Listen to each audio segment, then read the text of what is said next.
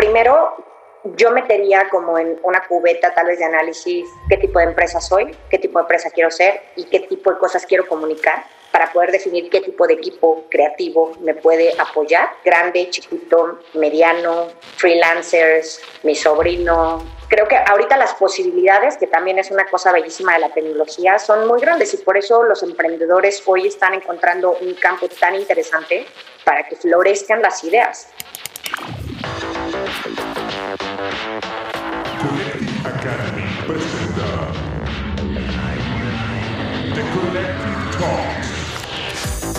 Resolviendo los problemas y los retos más complejos de los negocios, la tecnología y el futuro, yo soy Jorge Fajardo, director del Master in Business and Technology, y cada semana busco aprender más de los mentores, aprendedores, startups y empresas que conforman la comunidad de Collective Academy. Aquí, nosotros ponemos la conversación, pero los aprendizajes te los llevas tú. Hola, hola, ¿cómo están aprendedoras y aprendedores? Bienvenidos a un nuevo episodio de Collective Talks. En el episodio anterior platicamos con Oso Traba, el CEO de InstaFit y conductor de Cracks Podcast. Juntos tuvimos una charla sobre cómo hacerte tiempo para aprender, cuál es la diferencia entre hacerlo de un libro y un podcast, y sobre todo, los libros que le han cambiado la vida a varios de sus entrevistados. Oso es una persona que inspira con su mentalidad positiva y visión de la vida, y en esta charla nos dejó muchos aprendizajes, así que te recomiendo escucharla cuando tengas tiempo. Y en el episodio de hoy estaremos hablando sobre la creatividad en los negocios con la cofundadora de Tumu y Head of Creative Shop de Facebook México, Paola Escalante. Paola es una de las mujeres más destacadas de la industria de los servicios creativos en México ganadora de un León de Oro en el Festival de Cannes. Su trabajo la ha llevado a liderar grandes proyectos en los dos lados de la industria publicitaria, dentro de empresas de talla mundial como Televisa, PayPal, Google y ahora Facebook, y para marcas como Coca-Cola, Cinépolis y Nestlé a través de los servicios de agencia. En este episodio, Pau y yo platicamos sobre por qué las empresas deberían invertir en creatividad, qué diferencia hay entre la creatividad y la innovación, pero sobre todo la importancia de hacerte las preguntas correctas antes de contratar un servicio creativo.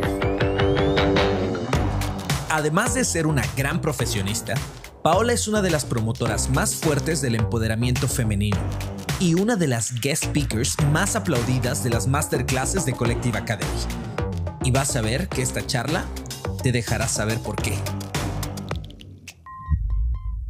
Muy bien, muy contenta de estar contigo. Muchas gracias por la invitación. La verdad es que teníamos muchas ganas de invitarte porque eh, yo particularmente, además de conocerte, siempre he creído que eres, eh, tienes un superpoder y ese superpoder es el de entender las necesidades de las personas y transformarlas en una idea o en una acción creativa que además tiene un impacto de negocio. Em, y en, la comunidad de Collective Academy tenemos muchos emprendedores, eh, pymes y tomadores de decisión que todos los días se, preguntan cómo encontrar estas soluciones creativas, sobre todo, digamos que client facing, ¿no? hacia el exterior. Y bueno, pues creo que hoy tenemos que desmenuzar este contexto y empezarlo a, desmitificar y a clarificar. Pero antes, yo tengo una pregunta con la que empiezo con todas y todos mis invitados, que me gusta mucho, y es que si le preguntara a una de tus tías, que además las conozco, ¿qué crees que me diría tu tía cuando le preguntara a qué te dedicas? Pues mira, no, no, les he preguntado ahora, pero siempre tienen unas respuestas como, como bien interesantes. Yo creo que si les preguntara ahora, a ver a qué me dedico, dirían como a ordenar las a ordenar las fotos que salen en, Facebook o a darle clases a las niñas sobre cumplir sus sueños. O sea, para cada una de las cosas que hago. Em, hay unas cosas que entienden más que las otras, las de tecnología a veces son más difíciles, pero me sorprende que cada vez están más cercanos, mis tíos, mis tías, mi mamá. Entonces, yo creo que iría por ahí. Ha, ha sido un largo camino y por eso dije que, que, tengo el privilegio de conocerlas porque ya nos conocemos hace mucho tiempo. Ah, más de 15 años probablemente estando en el entorno de la creatividad de diferentes formas, pero cuéntales a quienes nos están escuchando cómo llegaste ahí, cómo llegaste al negocio de la creatividad. Pues mira, yo creo que llegué por accidente. porque justo tú y yo nos conocimos en un entorno creativo, pero completamente diferente a este. Em, yo durante mucho tiempo quería dedicarme a producir música. Em, y bueno, pues cuando decidí estudiar eso, mis papás como que no estaban tan convencidos, entonces terminé estudiando comunicación. Em, y cuando digo por accidente, es porque cuando, cuando yo elegí universidad, yo elegí el TEC de Monterrey, y el TEC de Monterrey tiene todo menos, o sea, menos arte o, medios masivos de comunicación, o sea, el TEC es más de emprendedores, tecnología, este corporativo, es mucho más de negocio, de innovación. Pero en el TEC encontré un espacio eh, increíble que era eh, difusión cultural, que hacía como todos eh, los eventos culturales y había música, había teatro. Y, creo que ahí fue donde reconecté con, con, el poder de contar historias, ¿no? de eso me gustaba muchísimo el teatro. Y cuando tuve la oportunidad de dedicarme un piquito de mi vida a hacer teatro profesional, me di cuenta que estaba muy difícil y que chance yo no tenía tanta madera para, para, para picar piedra para eso. Eh, pero conocí a gente que, que, creo que me abrió las puertas en el mundo del marketing eh, en Televisa. Entonces entré a trabajar a Televisa en el equipo de marketing de Televisa Interactive Media, que ahora es Televisa Digital. Y ahí mi, mi tarea principal era trabajar con agencias de publicidad, briefs y, un poco el tema de contar las historias, pero no en el escenario, sino desde otro lado. Eh, entonces ahí aprendí justamente qué era una campaña, por dónde, por dónde podían eh, salir eh, estos mensajes en, en, en, puntos de contacto innovadores porque lo ves como en la universidad tal vez un poco, pero la realidad es que cuando te cae el 20 es cuando lo haces. Entonces, yo creo que ahí fue mi primer acercamiento a este mundo de la creatividad publicitaria, de la creatividad en, comunicación, y, me dio unas sorpresas increíbles porque me di cuenta que hay mucho campo para hacer muchas cosas, y, de pronto yo creo que cuando tienes el poder de comunicar eh, en nombre de un ente más grande, una marca, un proyecto, un, producto, un servicio, potencialmente puedes aportar un punto de vista que mejore la cultura y la sociedad que vivimos. Entonces, básicamente esa es la razón y el motivo por el que terminé aquí. Ya de ahí me seguí marketing, marketing digital, tecnología, creatividad, negocio, y es donde estoy parado hoy. Y me suena muy interesante porque pasaste de, de un lado que era como creatividad artística a una creatividad estratégica efectiva, digámoslo así, o creatividad de los negocios, ¿no? Entonces, la creatividad se ha mantenido en el centro de, de quién eres, pero, pero ha migrado hacia el punto donde la creatividad tiene un área de impacto. ¿Cuál sería para ti esa, o, el impacto más fuerte que tiene dentro del contexto en el que vives hoy en día eh, la creatividad en los negocios? Pues mira, eh, justo llevo ya yo creo que un par de años eh, estudiando el tema de creatividad y negocio, porque estoy estudiando una maestría alrededor de eso, y me ha resultado como súper importante entender cuán relevante es para la época que estamos viviendo entender los nuevos modelos de negocio creativos, porque definitivamente nos estamos transformando. Dijiste algo muy curioso, que, que yo tuve un hallazgo que me, que, que pues, puede sonar un poco obvio, pero parece interesante como ver de dónde viene y dónde estamos parados hoy. La creatividad toda tiene, tiene como un origen en el arte, toda, absolutamente. O sea, si nos remontamos a la historia, es, es, un punto de vista artístico. Eh, yo sí creo que hay un poco de arte cuando haces creatividad publicitaria en sus diferentes formatos y, y, se ha transformado en la manera en la que sale al, al, al exterior. Pero creo que en el camino lo que ha sucedido es que mm, estamos en medio de una cosa que yo estoy, te digo, estoy estudiando para mi tesis y yo la llamo revolución, con una R entre paréntesis, porque estamos evolucionando, pero de una forma súper acelerada. Entonces, es más, este año, digo, desde que no habíamos platicado, siempre tú y yo hablamos de exponencialidad y hemos hablado desde hace años de esto. Este, y este año una pandemia nos vino a enseñar a todos, hasta los que no teníamos nada que ver con la tecnología así en nuestro día a día necesariamente, que es una situación exponencial. Entonces, como este entorno está cambiando muchísimo, em, definitivamente eh, la creatividad eh, es una de las industrias que se vuelve skill eh, para otras industrias, me explico. Si la nuestra está cambiando, como la misma creatividad se vuelve un input para el, para el, resto, de, para el resto de industrias. Entonces, por eso que probablemente ahorita es tan importante entender qué pasa con el negocio, qué va a pasar, hacia dónde va, cuál es la consecuencia de lo que está pasando hoy y cómo estos eventos de adopción tecnológica tan acelerada están afectando la manera en la que se empieza a generar la creatividad como un servicio o como un producto y el que la demanda, cómo la demanda, si la tecnología ha cambiado tanto la forma del delivery, cómo la tecnología complementa los mismos creativos. O sea, hoy estamos ante un panorama donde podemos tener acceso a muchas herramientas que nos complementan, que se vuelven una extensión de nuestro trabajo. Entonces creo que eso es súper importante porque si lo ponemos en perspectiva con qué pasa con el negocio, qué pasa con los números del negocio, cuál es el nuevo paradigma de hacia dónde vamos, Em, en, términos de servicios eh, creativos o productos creativos, nos vamos a dar cuenta de todos los posibles caminos que podemos encontrar por ahí. Em, hace, hace como un año eh, tuve la, como, como, la fortuna de que, de que Nacho Zucarino, me recomendara, me recomendara un estudio eh, que habla de creatividad efectiva de Orlando Wood. Se llama Lemon, How the Advertising Turned The Brain Sour, me parece. Y habla justamente de por qué eh, específicamente en la industria publicitaria hay una especie de crisis en la creatividad. Y habla de la tecnología, y habla del valor que generamos como negocio, como industria, y cómo ese valor hoy está democratizado porque cualquier chavito que tenga acceso a, a, una computadora y se meta a una plataforma de freelancers, potencialmente podría entregarle algo increíble a un cliente. ¿Estás de acuerdo? Entonces, todo eso me parece que hace muy importante entender justo la perspectiva del negocio para tratar de anticiparnos a lo que viene.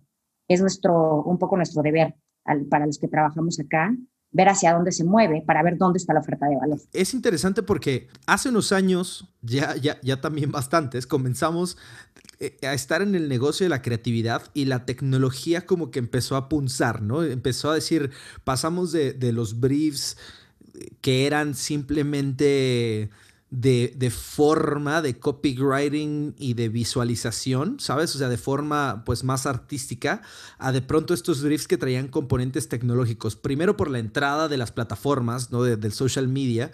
Ah, para, para quien no lo sepan, tanto a Paola como a mí estuvimos en una agencia que nos tocó, pues probablemente abrir las primeras cuentas de Twitter de las marcas más grandes de México y de Facebook. E, e, era, era ese como boom inicial, pero también empezó esta como incisión de, oye, la tecnología va a cambiar la creatividad, va a cambiar la creatividad, ya no se habla, ya no se habla solamente de la forma y del craft, sino también de la razón por la cual estás haciendo esto, ¿no? Eh, eh, venía la data ahí, poquito a poquito, entrando a decir, no, no, ya no me voy a conformar con Nielsen y con Ibope y con las mediciones que solamente tienen los grandes, sino ya venía esta, esta data del día a día donde pues nos sorprendió de un día para otro, nos sorprendió y ahora la, popularidad de las marcas se mide por likes o por fans. Me acuerdo que en Facebook pues en su momento era como de fans, eh, ser fans de la marca.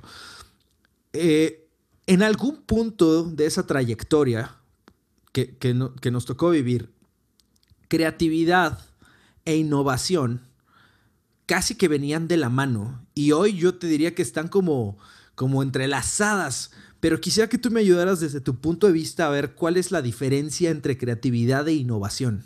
Pues mira, para mí, tal vez lejos de hablar de la definición de cada palabra, creo que la innovación es una, es una forma de pensar y la creatividad es una herramienta para resolver problemas. Muchas veces tenemos como, como esta percepción de que la innovación es igual a tecnología y la, y la realidad es que no necesariamente, la tecnología es otra, es otra herramienta innovar es una forma de pensar, es una forma de pensar diferente, de retar eh, los caminos. Y no es fácil, o sea, no, para nada es fácil. Yo creo que es uno de los retos más grandes porque no estamos acostumbrados a ese tipo de pensamiento. Y definitivamente creo que la creatividad se vuelve una herramienta de nuestro día a día para solucionar problemas. O sea, si, si hoy volteamos a ver qué está pasando con, con, la industria, que desde hace mucho tiempo pasaba y probablemente más de lo que pensábamos, o de lo que pensamos, pero hoy como que está reafirmándose ese, como esa propuesta de valor que es la creatividad como una solución a un problema de negocio. Entonces, en una época donde solo hablamos de formatos, en una época donde solo hablamos de herramientas, en una época donde hablamos de innovación y tecnología, ¿cuál es el papel de la creatividad? El papel de la creatividad probablemente es ser la herramienta que te ayuda a poner en la mesa una solución para un problema de negocio. La innovación es la forma en la que abordas eso, ¿no? Yo me parece que, que, es por ahí para mí y, y me parece también que es como un deporte. Hay que estar practicándolo todo el tiempo, porque además las cosas cambian todo el tiempo. Coincido al 100% porque eh, nada más recapitulando un par de cosas que, me hicieron clic en la cabeza. Entonces, eh, innovación no requiere tecnología. Ah, creo que innovación sí requiere de creatividad, casi en el 100% de los casos. Yo te diría, a ver, creo que innovación no necesariamente requiere tecnología, porque decir que no la requiere, pues no, o sea, muchas veces sí, más bien no necesariamente creo. Creo que la innovación está más acá a veces que, que, solo en la tecnología. Si, si, descansamos una solución solo en la tecnología, creo que hay un, un poco una concepción chistosa entre un pensamiento innovador y una solución de tecnología, de tecnología, ¿no? La que tú quieras. Em, y, respecto a lo que decías, eh, yo creo que no van separadas nunca. No, no, sé, no sé aquí qué piensas, Jorge, pero si la innovación es una forma de pensar y es una manera en la que resuelves el problema y la creatividad es el vehículo, de alguna forma conviven la una con la otra. Podrían convivir, o sea, podrían estar separadas, pero, pero yo creo que es difícil. O sea, si tú te pones a pensar en, mira, vamos a, sacar, vamos a salir como del modelo de creatividad publicitaria, pero si tú piensas incluso en el arte, en la música, en la música clásica, en, piensa en lo más viejo. Todas las propuestas de los artistas muchas veces descansaban en la innovación y era una combinación entre creatividad e innovación y no era que le metieran a una inteligencia artificial tocando música, era que, que era un pensamiento radical, un cambio radical. Y entonces esa propuesta en ese momento sonaba a, híjole, esto es tan diferente que suena como medio este, eh, controversial o, está como tergiversando la norma de lo que se creía. Entonces, por eso me parece que en algún punto siempre están conectados el uno con el otro. Y lo que pasa es que ahorita, hace ratito que hablabas del usuario, cómo cambia, creo que nosotros como personas, nuestra evolución, y otra vez revolución, em, lo que ha provocado es que de alguna manera, adaptándonos a estas nuevas herramientas, nuestra forma de pensar y nuestro cerebro evolucione también.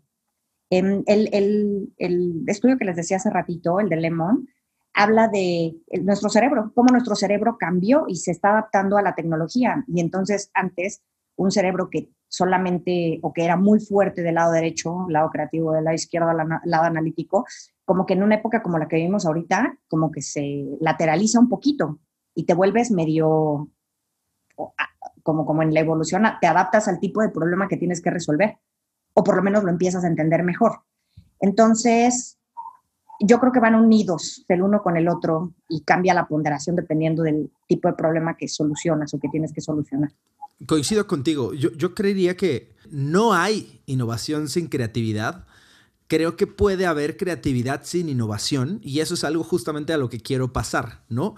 Ah, uno de los retos más importantes que tiene un tomador de decisión en los negocios en el día a día es precisamente enfrentarse a este momento donde no todos tienen la, posibilidad de, contratar grandes agencias y grandes marcas, pero sí tienen la necesidad de tomar decisiones de negocios sobre marketing, publicidad, comunicación, creatividad. Y como dices, no, no me quiero ir hacia por las ramas, hacia todos los, los, los outlets que puede tener tanto la innovación como la creatividad, quiero quedarme muy acotadito en, este reto donde yo sé que tengo un buen producto, yo sé que tengo un buen servicio, eh, o lo considero así, pero pienso que necesito digamos que un traductor creativo, ¿no? Necesito a alguien que, venga con sus pelos güeros y sus tatuajes, este, y con toda su creatividad, eh, como lo, en mi cosmovisión, a decirme cómo es que puedo conectar mejor y de una forma más mm, bella y estética con mis consumidores. Ese es el estereotipo, digamos, de la creatividad al final del día, ¿no? Es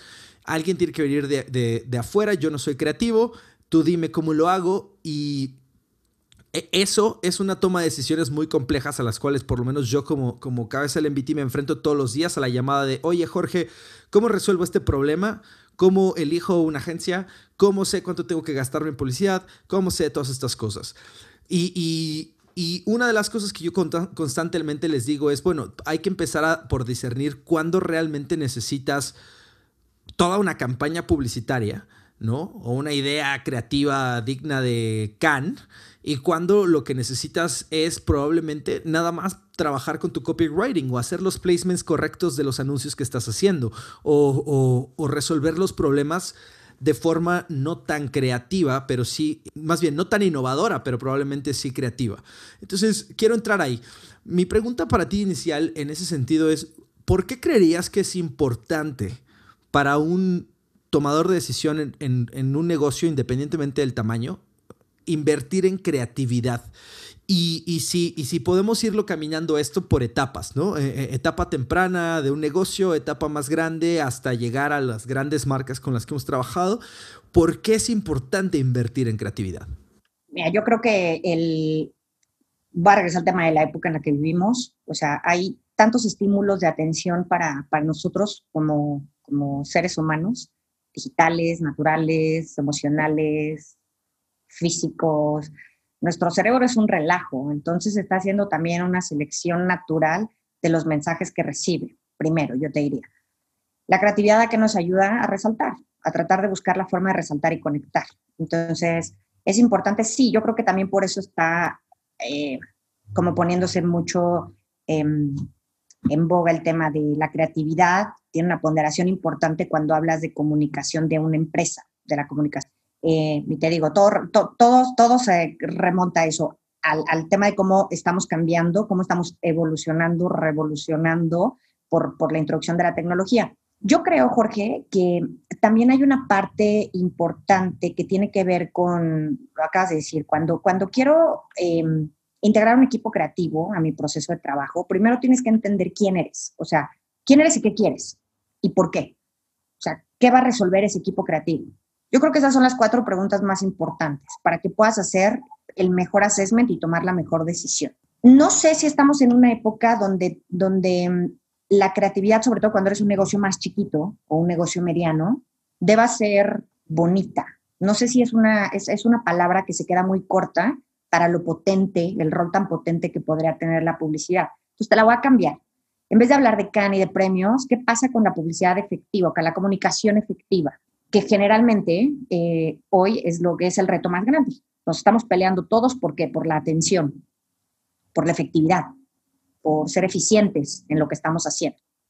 Entonces, si, es, si ese es el nombre del, del, del, juego, ¿qué puedo hacer con qué recursos para poder lograr eso?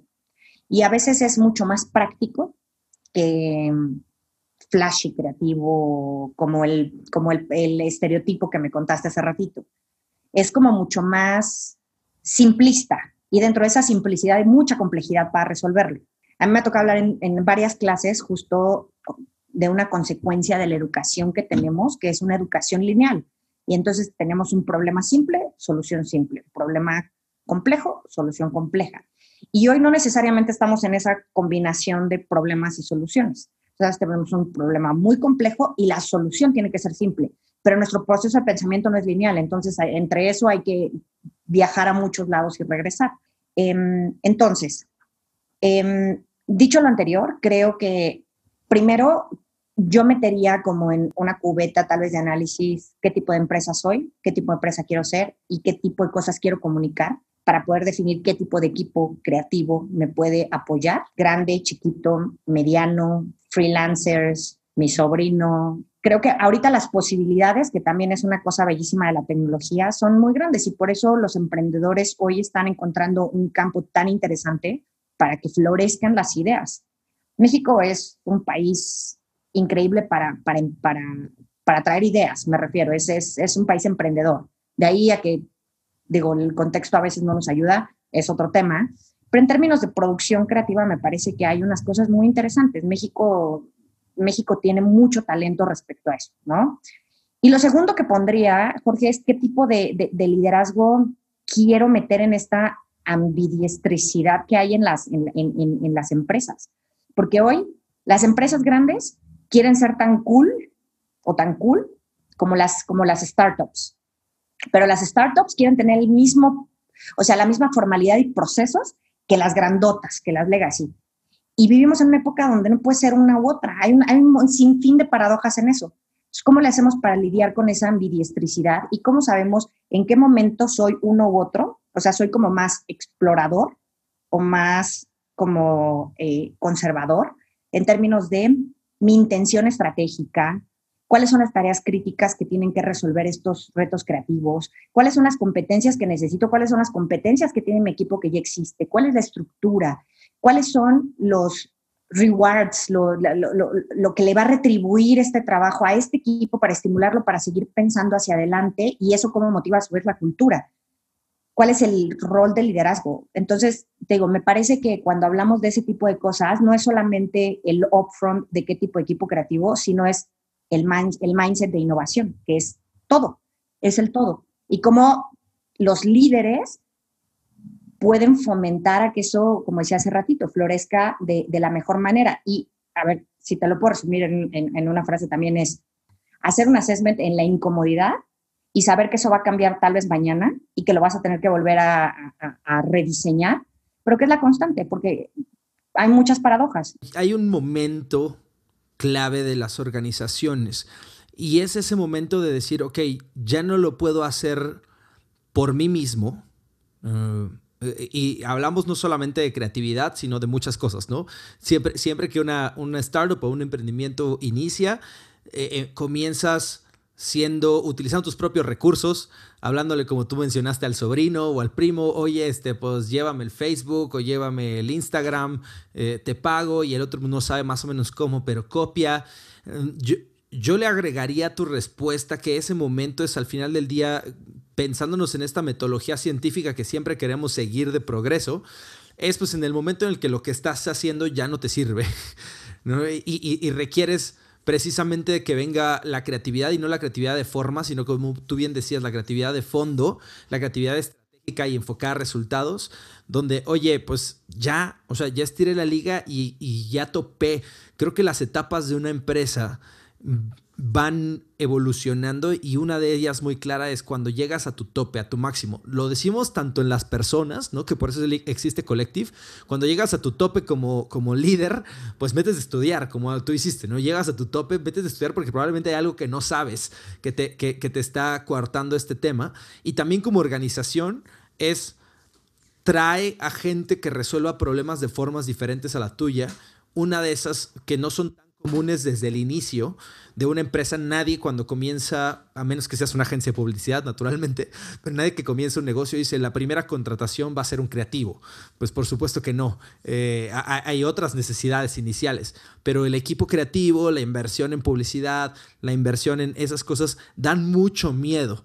Ahora, te, te cambio la pregunta a algo que quiero conocer un poquito más de tu colmillo, que es ¿Tú cuáles dirías que son los errores más comunes entonces que cometen las empresas de todos tamaños al desarrollar una idea creativa? ¿no? Nos hemos topado con muchas de estas, pero cuéntanos. Mira, yo creo que hay, una, como constante entre la pregunta que me acabas de hacer y, y, cuando eres emprendedor o las startups. Si es probablemente uno de los, de, los eh, vicios, le voy a poner así, más comunes es enamorarte tanto de tu idea que se te hace una ceguera de amor.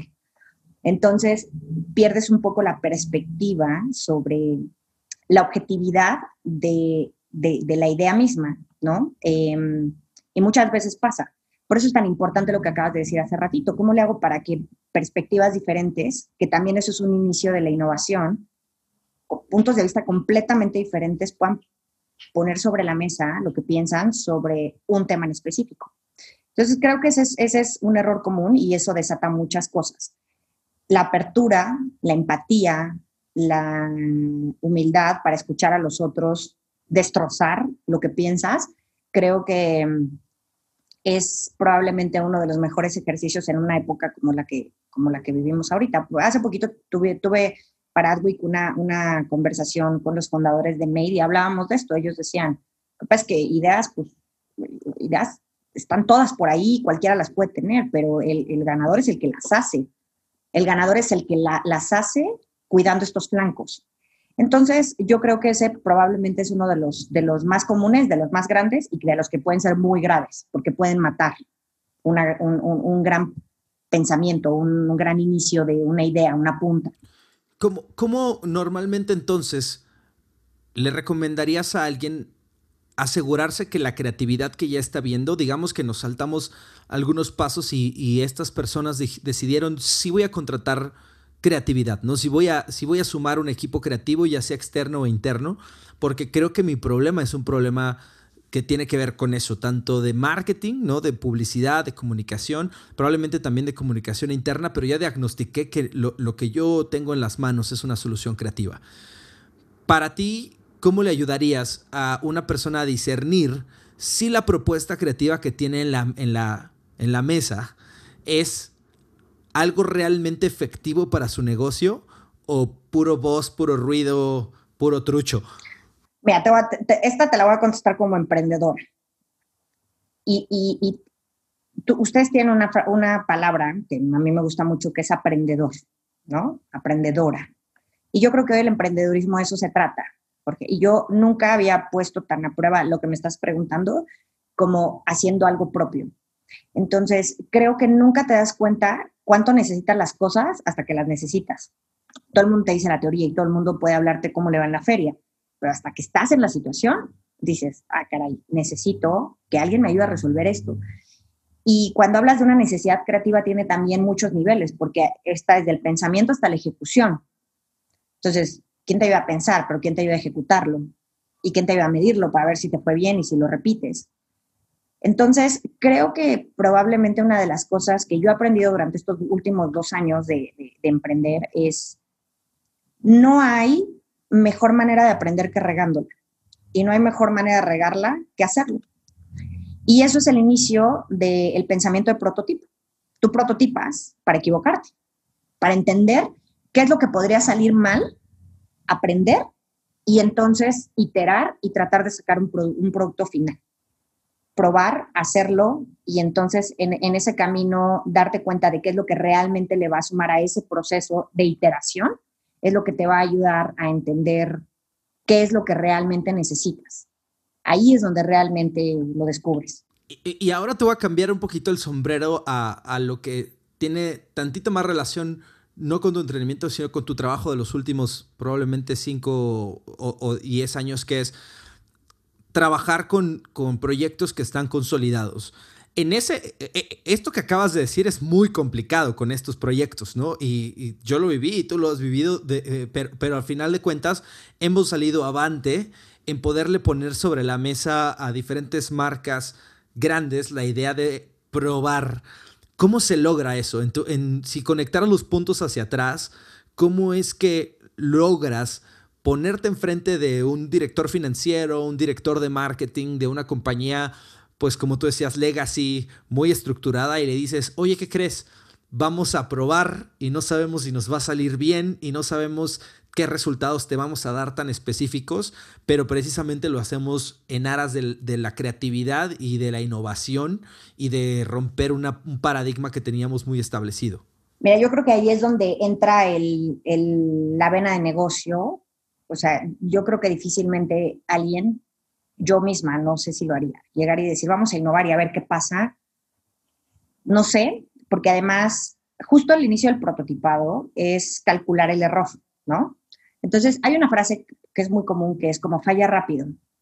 Y yo creo que es mejor pensar en fallar asertivamente que fallar rápido. ¿Por qué? Porque cuando fallas asertivamente, el error es calculado, aprendes y regresas.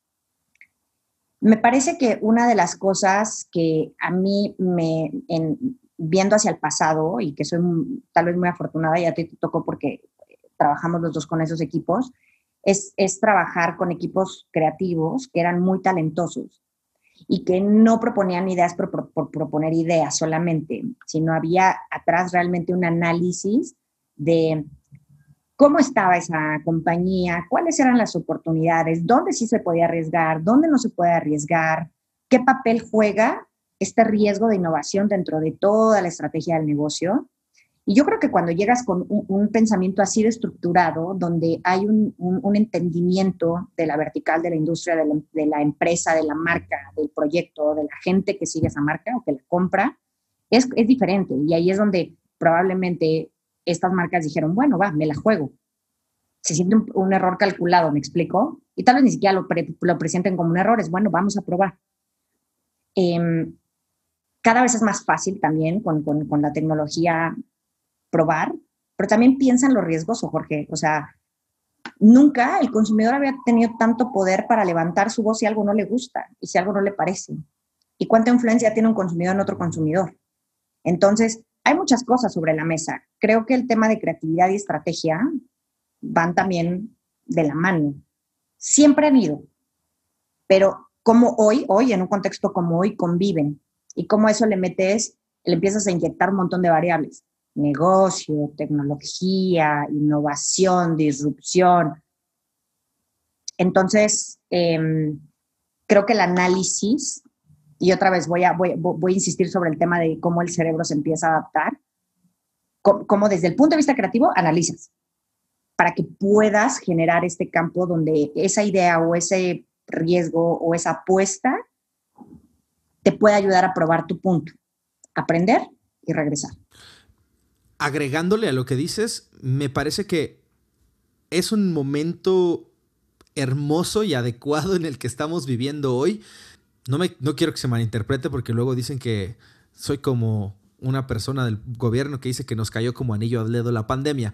Pero para las personas que hacemos esto, cuando digo es un momento hermoso es porque dentro de toda la adversidad que estamos viviendo, todas estas puertas que estaban cerradas, que estaban convertidas en no, no se puede, no va a cambiar, se abrieron y dijeron ahora, ¿qué hacemos? ¿Qué, podemos hacer para cambiar? Eh, eh, empresas multimillonarias gigantes de la industria que se vieron afectados por esto, que voltearon a todos los rincones de su misma organización y afuera de su organización, es decir, el que tenga una idea, que la diga, o sea, el que tenga una idea que la diga y que la pueda hacer realidad, que la haga porque se abrió, como dices, eh, por completo este entorno de la innovación. Eh, eh, hace unas semanas tuvimos a, Javier García, que, trabaja en Grupo Modelo, en una de, la de una de las masterclasses que hacemos, y precisamente él decía eso, o sea, en el momento que empezó la pandemia llegamos a un punto donde, uno, no tenemos distribución, no hay cerveza en aquel, no hay centro de consumo, no hay festivales, ¿qué vamos a hacer? O sea, ¿qué, ¿qué, va a pasar durante los próximos meses? Y justamente dice, los equipos que tuvieron esta neuroplasticidad, ¿no? Esa capacidad de adaptarse fueron los que realmente pudieron sacar ideas que la volaron del parque y que fueron reconocidas y los que no, pues probablemente sus unidades de negocio sufrieron y tuvieron que pasar por este terrible proceso pues de, de, de ser puestos o en pausa o relegados de la organización. Entonces, yo además le sumaría que, que para darle la, ahora sí que la estocada final a una idea um, que realmente sea efectiva y que tomes la decisión de si eso va a funcionar, lo que tú dices, que sea efectiva para el negocio, o sea, que, que esté correlacionada directamente con el negocio y que además tenga un impacto significativo en, en el futuro de tu marca. Lo, lo dijiste tú hace ratito, ¿no? Uh, hacia dónde voy, hacia dónde quiero ir. Hay muchas cosas que dan resultados de corto plazo, ah, como, como el famoso hacerte viral, pero que no es sostenible en el tiempo y que suenan como ideas bien innovadoras. Me ha pasado todo el tiempo que, me dicen como, oye, es que me están ofreciendo hacerme viral o está, me están ofreciendo hacerme trending topic, pero, pero eso no es una campaña ni es una cosa sostenible, simplemente va a ser una acción de golpe que, que históricamente hemos visto que cae tan rápido como sube y que no deja nada positivo. Oye, Pau, eh, antes de que continuemos, me gustaría, bueno, vamos a pasar como ya a la parte de cierre de la charla. Eh, te tengo algunas preguntas que son como muy rápidas, pero me gustaría conocer un poquito más de ti y luego ya cerramos con una reflexión final de esto, ¿te parece? Venga. Bueno, uh, primero, ¿cuál es el problema que hoy mismo estás intentando resolver en tu trabajo? Esta semana, ¿qué te quitó el sueño? Eh, Mira, Tumu estamos justamente saliendo con, eh, un nuevo producto, con una nueva oferta de valor y estamos relacionados con todo lo que hablamos ahorita, porque y es cómo le doy propósito. ¿Cómo, ¿Cómo le doy propósito a lo que estoy haciendo para que siga teniendo este espíritu que el proyecto tiene? del objetivo al propósito. Eso, eso es lo que me, este, esta semana me ha pasado. Buenísimo. ¿Cuáles son tus imperdibles para informarte, para aprender, para mantenerte al día? Pues mira, yo amo Medium, me, gusta mucho leer de la gente, eh, porque luego te encuentras cosas con las que no estás de acuerdo y cosas con las que estás muy de acuerdo. Y me parece que escuchar las opiniones del resto de las personas te ayudan a desconfiar de lo que tú crees, de lo que piensas, a retarte, a reaprender cosas. Em, me gusta mucho leer em, solo los headlines de las noticias, entonces me meto a, ver como todas estas concentraciones en las diferentes plataformas tecnológicas que hacen del, del de noticias del día. Si hay una me meto, si no, no. Casi siempre me gusta leer qué pasa con la economía de México. Eh, entiendo a veces una tercera parte de lo que dice, pero me da como una, noción de lo, que, de lo que está sucediendo, sobre todo porque te digo que creo que eso afecta muchísimo lo que nos pasa a nosotros como industria. Em, y leo noticias de mi industria, que creo que eso siempre es, es, importante, sobre todo cuando quieres anticiparte a, entender qué, qué está sucediendo afuera, qué dicen los demás. Y una cosa más, mentores. Yo tengo la fortuna de, tener algunos mentores que tienen muchísimos años de experiencia y que son eh, unas como cátedras vivientes de, nuestra industria. Y creo que también se vale, aunque no lo hagas diario, que cuando haya algún tema que tengas, acudas a alguien que admires mucho y en quien confíes muchísimo en cómo piensa, porque te va a orientar, te va a retar, te va a guiar. Eh, es una combinación de eso. Buenazo. Dame un ejemplo de alguien que creas que está haciendo lo mismo que tú haces, pero mejor. Pues es que mira, yo ahorita, por ejemplo, que conozco mucha gente de la maestría que está haciendo muchas cosas parecidas a mí y que hay muchos, Jorge, hay muchos. Y está padrísimo que te rodees de gente que, ves lo que hace y te estira y dices, wow, me inspira lo que está haciendo esta persona. Hay uno en específico. Se llama Gabriel Schmidt es, es un creativo de FCB New York, es el, es el Chief Creative Officer. Em, es un buen amigo y además lo veo triunfando desde hace, desde que lo conozco, desde hace un par de años. Y este, y, él, él me, me, inspira mucho, fíjate. Cool. Con lo que has aprendido hasta hoy, si te doy un cheque de un millón de, de dólares, ¿qué negocio pondrías? No se vale decir Tumo educación y tecnología. Educación y tecnología porque yo creo que la educación firmemente em, de aquí al futuro es lo que puede potencialmente hacer este mundo mejor. Yo le apuesto siempre a las nuevas generaciones, siempre. Me parece que nacieron con una forma de vivir la tecnología muy interesante y combinado con ello, me parece que em, eh, tecnología, además de educación, porque si vemos el lado positivo, optimista de la tecnología y lo vemos con la perspectiva de una herramienta que te pueda ayudar a resolver un problema, como lo platicábamos antes, escalar. Creo que cuando combinas la educación y la tecnología de estas nuevas generaciones, es, es como si hicieras como un, un, restart de, de muchas de las cosas que estamos viviendo al día de hoy. Entonces, definitivamente sería algo por ahí. Y última, y con esta nos vamos. Eh, ¿Qué le dirías tú a quienes piensan que el problema de su negocio es la falta de creatividad?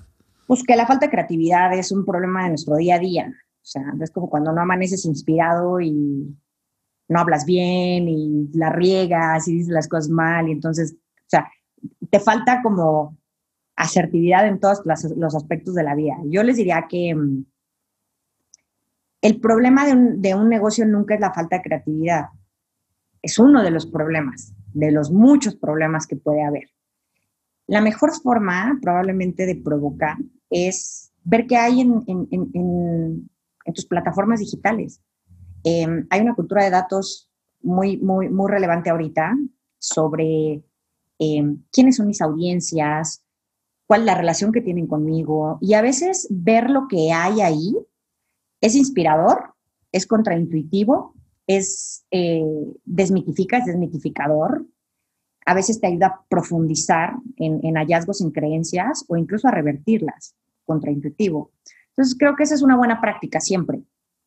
Eh, cómo uso el dato duro o cómo uso la data, la información que hay allá para que eso sea algo que motive eh, mi pensamiento creativo. O, ¿sabes cuál es otra cosa, Jorge? Lo que me decías de, la, de dónde lees o qué haces. Leer, buscar fuentes, platicar con personas. O sea, siempre creo que ese tipo de cosas también te ayudan a desatorarte de, de, un lugar a veces donde estás atascado. Hey, muchas gracias por haber escuchado un episodio más de Collective Talks. Recuerda que te espero la próxima semana con otra conversación sobre el mundo de los negocios y la tecnología.